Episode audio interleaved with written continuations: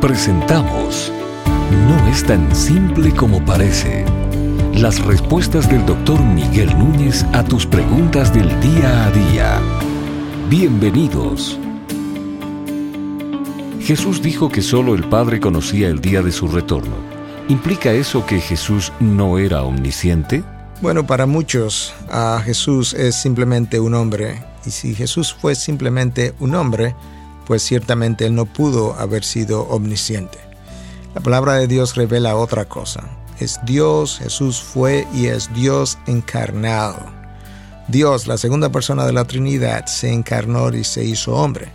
Y como definió el, concilio eh, reunido en el año 451, el concilio de Calcedonia, Jesucristo fue verdadero Dios y verdadero hombre, 100% Dios y 100% hombre, lo que implica que en su humanidad unida a su divinidad había una conjunción de dos naturalezas en una sola persona. Eso es un misterio. Nosotros no podemos concebir cómo eso se dio, pero eso es lo que la palabra declara y eso es lo que los credos ortodoxos han declarado desde el principio del cristianismo, y es que Cristo es una sola persona con dos naturalezas. La naturaleza divina nunca perdió ninguno de sus atributos. La naturaleza humana mantuvo todos los atributos de la humanidad. Por eso Cristo supo tener hambre, supo cansarse, tuvo necesidad de dormir y en su humanidad no era omnipresente. Sin embargo, por otro lado, en su divinidad, Cristo retuvo todos los atributos y uno de esos atributos es justamente la sabiduría infinita y la omnisciencia. Entonces, ¿cómo concebimos eso? En Cristo había una mente humana por un lado, por eso ah, Lucas nos dice en el capítulo 1, si mi memoria no me falla, en el versículo 42 habla de que Cristo crecía en entendimiento. Pero esa es la mente humana de Cristo que podía crecer en entendimiento. La mente divina de Cristo no podía crecer en entendimiento porque es una mente completamente omnisciente todo el tiempo. Y nosotros vemos cómo ah, la palabra misma revela que durante su periodo de encarnación, Cristo conocía cosas que nadie más podía conocer.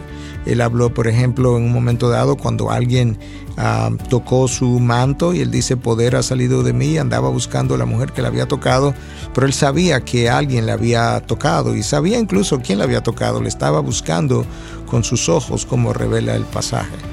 Al mismo tiempo, la palabra de Dios revela que Cristo conoce el interior, Cristo en su humanidad, él conocía lo que estaba en el corazón de los hombres, conocía que Judas era un traidor desde el principio. Todo eso fue conocido por medio de su mente divina. De manera que Cristo cuando vino a la tierra, vino en función primariamente de representarnos a nosotros, para vivir una vida como si nosotros, humanos, estuviésemos viviendo ah, esa vida y por tanto su comportamiento fue más bien como un humano más que como Dios. Por eso él nunca hizo uso de sus atributos para favorecerse a sí mismo, porque hubiese violentado justamente la representación que él vino a hacer, que fue la de un hombre. Entonces él como hombre cumplió la ley y como hombre al mismo tiempo entonces fue y murió en la cruz en sustitución nuestra. De manera que cuando Cristo dijo que solo el Padre conoce el día y la hora, se estaba refiriendo a eh, ese tiempo de su encarnación cuando Él estaba viviendo primordialmente como un ser humano. Él es quien retorna. Él hoy conoce quién, ah, cuándo regresa, cómo regresa, con quiénes regresa. Pero en ese momento, cuando Él respondió la pregunta, si Él hubiese querido poner en efecto o poner a trabajar, si me permiten la ilustración, su mente divina, hubiese conocido también el día y la hora de su regreso, porque su mente lo conocía todo, su mente como Dios me refiero. No es tan simple como parece, es una producción de Ministerios Integridad y Sabiduría.